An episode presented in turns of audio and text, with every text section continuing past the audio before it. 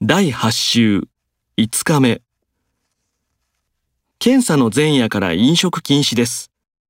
もっとも水は飲んでも構いません。全員が参加しなければなりません。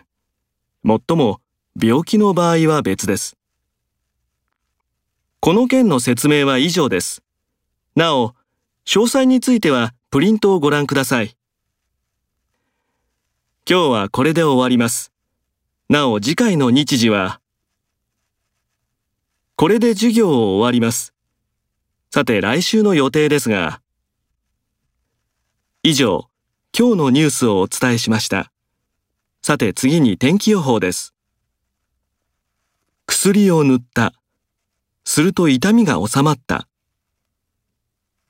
私は外出していました。すると、家には誰もいなかったんですね。